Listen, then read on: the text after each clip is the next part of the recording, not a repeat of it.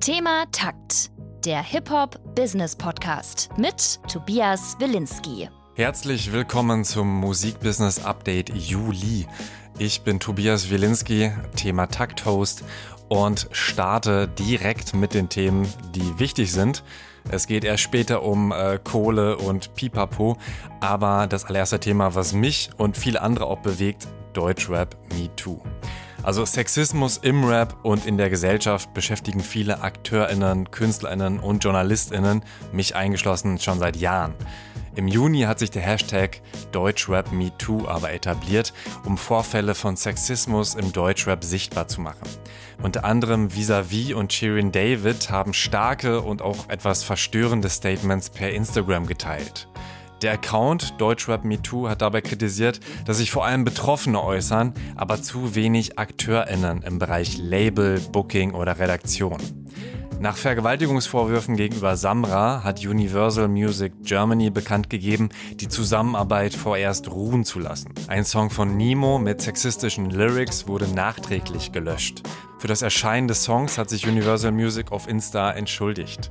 Kritik, die häufiger aufkam, hat niemand im Label den Song vorm Erscheinen gehört? Ich habe mich ja im vergangenen Jahr besonders viel mit französischsprachigen Rap beschäftigt und da ist vor fast einem Jahr eine MeToo-Bewegung gestartet. Nach Vergewaltigungsvorwürfen hat ein Rapper sein Album verschoben und seitdem auch keinen Song rausgebracht. Aber er postet mittlerweile hin und wieder wieder auf Instagram und ich habe das Gefühl, dass er einfach Gras drüber wachsen lässt, bis er dann sein Album veröffentlicht. Dinge verbessern sich nicht von alleine, da sind wir alle gefragt und ein erster kleiner Schritt folgt dem Account Deutschrap Me Too. Musik zum guten Zweck. Sebastian Viehweger hat erst die Producer- und Beat-Battle-Plattform Diggin Sack gegründet. Jetzt hat er sein Label Loop Life Records gestartet. Die Besonderheit? Es ist laut Sebastian das weltweit erste Non-Profit-Label für instrumentale Hip-Hop-Musik. 50% aller Gewinne werden gespendet. Zu den Organisationen, an die einmal im Jahr gespendet wird, zählen unter anderem Sea-Watch, Viva Con Aqua und Vier Pfoten. Aber auf loopliferecords.com kann man sich alle Organisationen einfach mal angucken. Momentan ist Loop Life Records noch eine One-Man-Show, sprich ich bin Labelmanager, A&R und Kommunikationsdesigner bei Loop Life Records ich bin selbst viele Jahre als Musikproduzent tätig gewesen und konnte da einfach viele Kontakte in die Szene knüpfen und ja, freue mich, dass ich da auch viele ehrenamtliche Mitarbeiter habe, die quasi da ihr Können einbringen.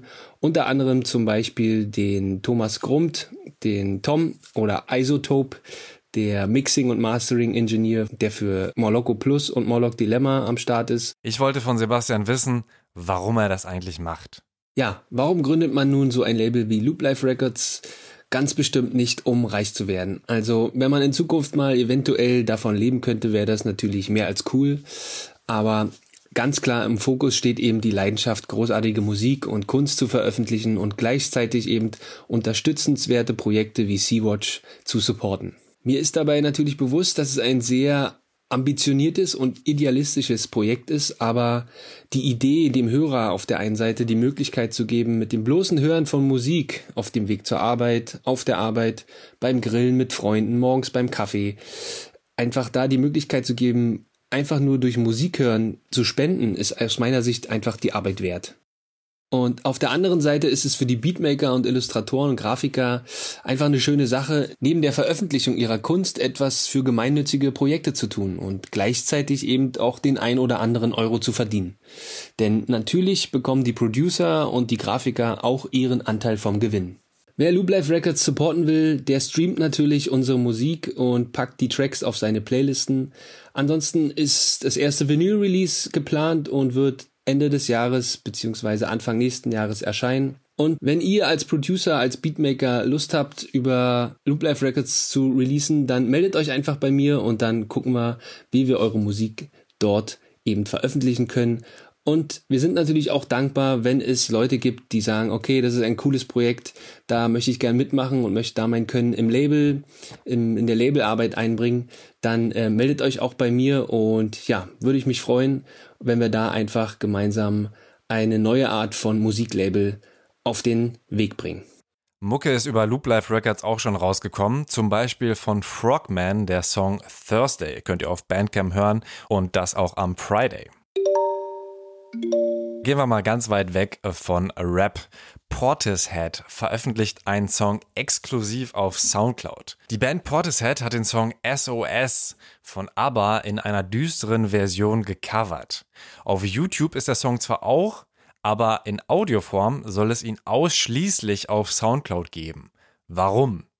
SoundCloud hat das User-Centric Payment schon teilweise eingeführt. Heißt bei SoundCloud Fan-Powered Royalties und bedeutet, dass das Geld, das ich zum Beispiel SoundCloud Pro zahle, nur bei den KünstlerInnen landet, die ich auch höre. Ich bin gespannt, ob mehr Artists den Weg wie Portishead gehen und Songs exklusiv auf Soundcloud anbieten, um davon besser leben zu können, also insbesondere natürlich Indie-Artists, oder aber ob Spotify, Deezer, Apple Music, Amazon Music und Co.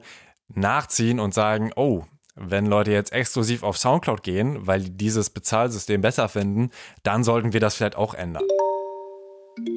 Apropos aber, die legendäre Band hat in den UK-Charts einen Rekord aufgestellt. Ihr Greatest Hits-Album hat es als erstes Album geschafft, 1000 Wochen in den britischen Charts zu stehen. In diesem Jahr war das Greatest Hits-Album von ABBA in jeder Woche in den Top 40, obwohl es 1992 rauskam. Und unser Eins ist schon froh, wenn ein Album in der zweiten Woche noch in den Charts ist. Wir bleiben bei Rekorden. Ed Sheeran bricht TikTok-Livestreaming-Rekord. Mehr als 5,5 Millionen Unique Views hat sein Livestream zur EM erreicht. Laut TikTok die meistgesehene Live-Musik-Performance. David Beckham war darin übrigens auch zu sehen. Warum? Keine Ahnung. Ich weiß auch nicht, warum Beckham in der Friends Reunion war. Wir bleiben bei TikTok. Sowieso ein äh, omnipräsentes Thema. Ich finde es krass, wie viel Bandenwerbung die alleine auch für die EM eingekauft haben. Da kommt man ja gar nicht drum rum. Und jetzt auch noch das.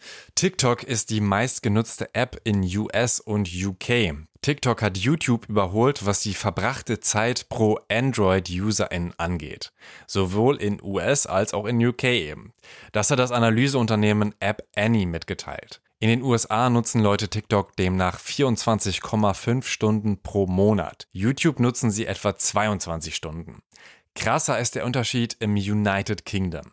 Da nutzen die Leute TikTok 26 Stunden im Monat und YouTube nur 16, also 10 Stunden Unterschied. App Annie schätzt, dass TikTok in diesem Jahr noch 1,2 Milliarden monatliche NutzerInnen erreichen wird.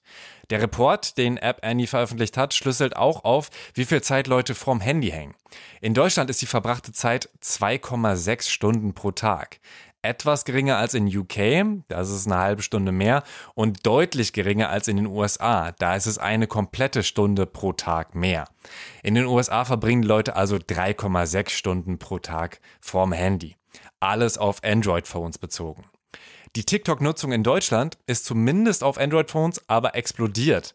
Während die Nutzungszeit von Insta im Vergleich 2019 auf 2020 bei 7,6 Stunden pro Monat gleich geblieben ist, hat sich TikTok von 9,4 auf 19,4 Stunden pro Monat pro Nutzerin gesteigert. Also nochmal, um es ein bisschen besser verdauen zu können.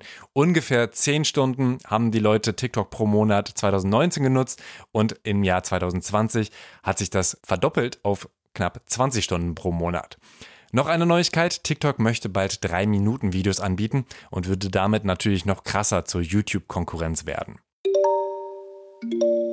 Universals Investitionen vor dem Börsengang. Laut Vivendis, also das Mutterunternehmen, jährlichen Finanzreport hat UMG mehr als 2,5 Milliarden Euro für Vorschüsse und Katalogakquisitionen ausgegeben.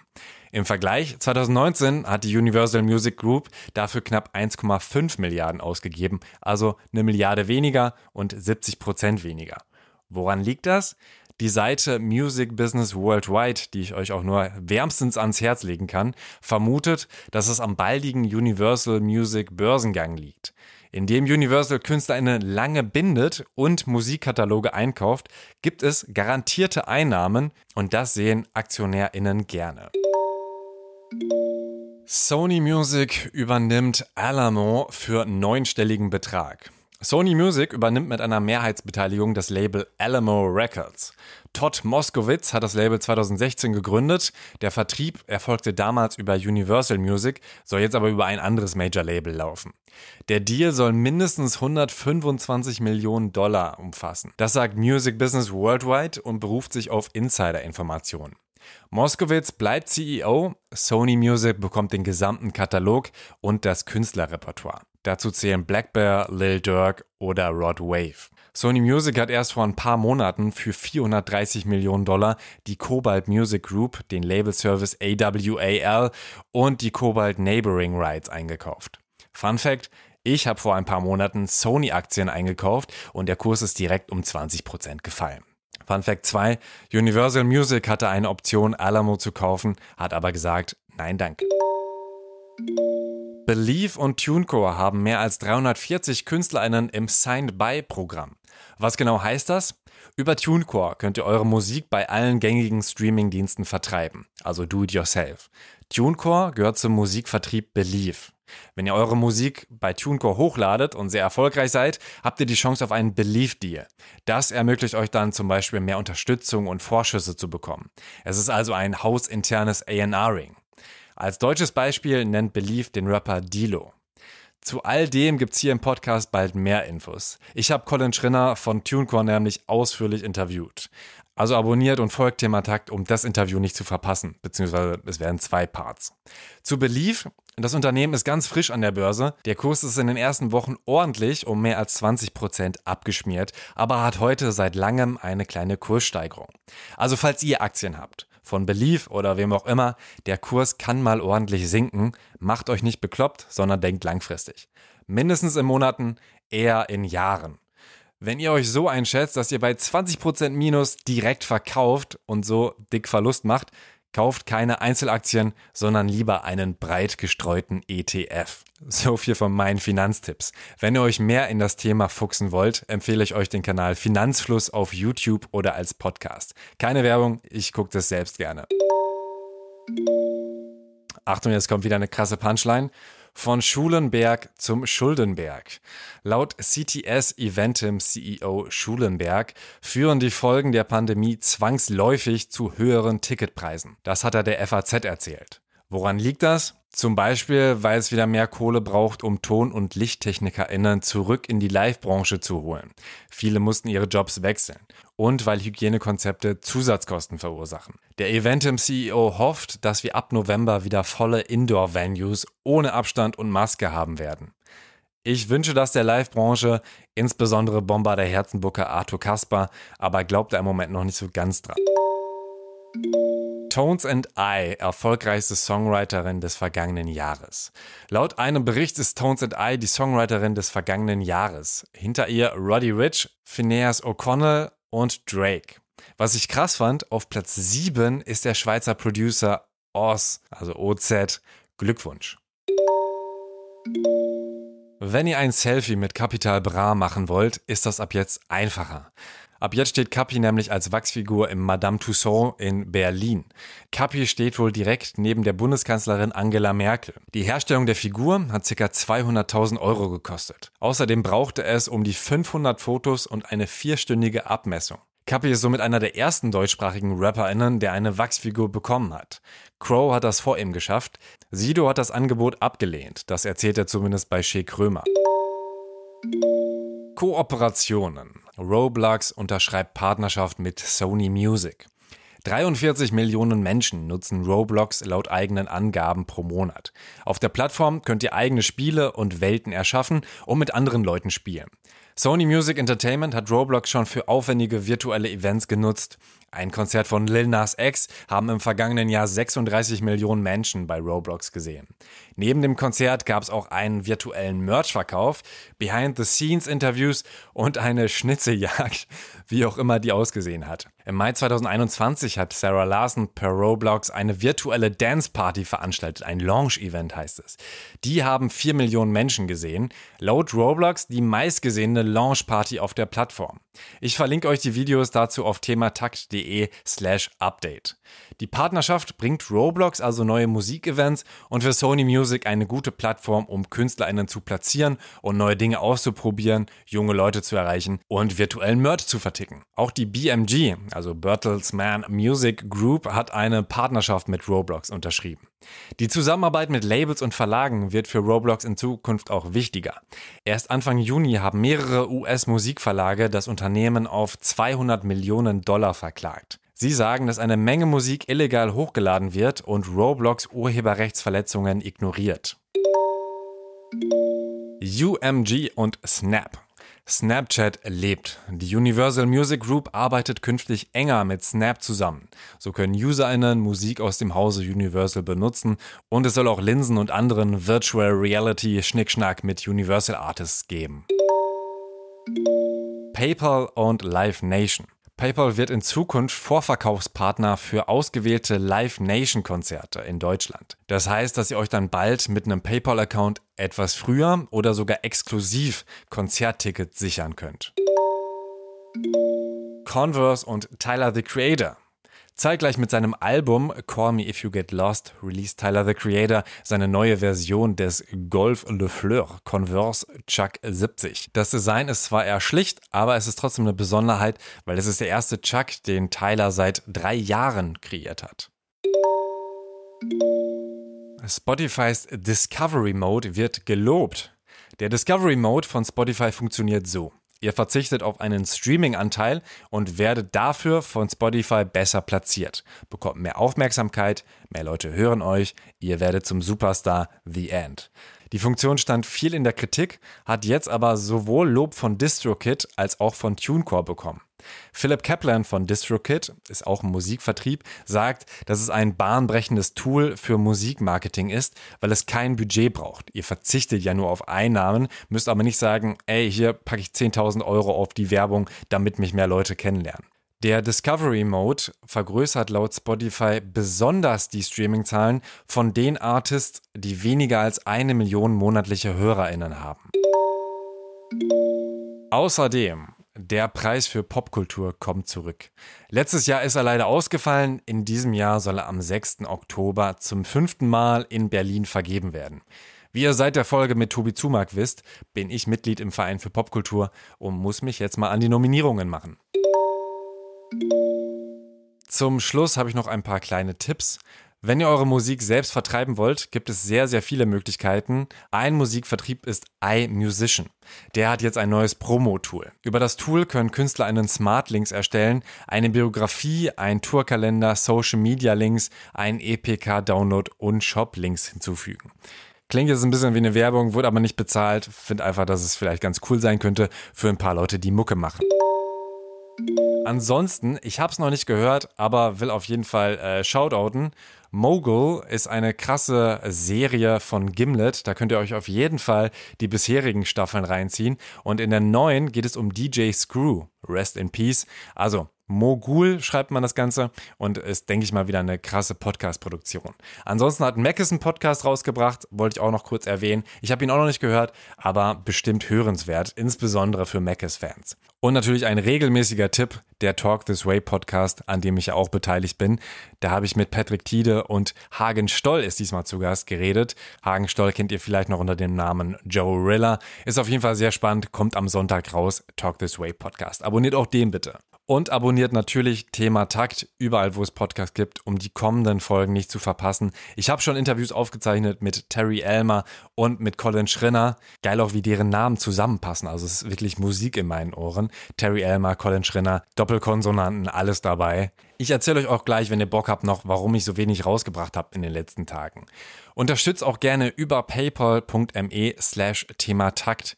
Vielen Dank an Felix, Freddy und Salim. Euer Geld ist angekommen. Ich bedanke mich auch sehr für die redaktionelle Unterstützung bei Anna-Maria Conconi und Gregory Kalala.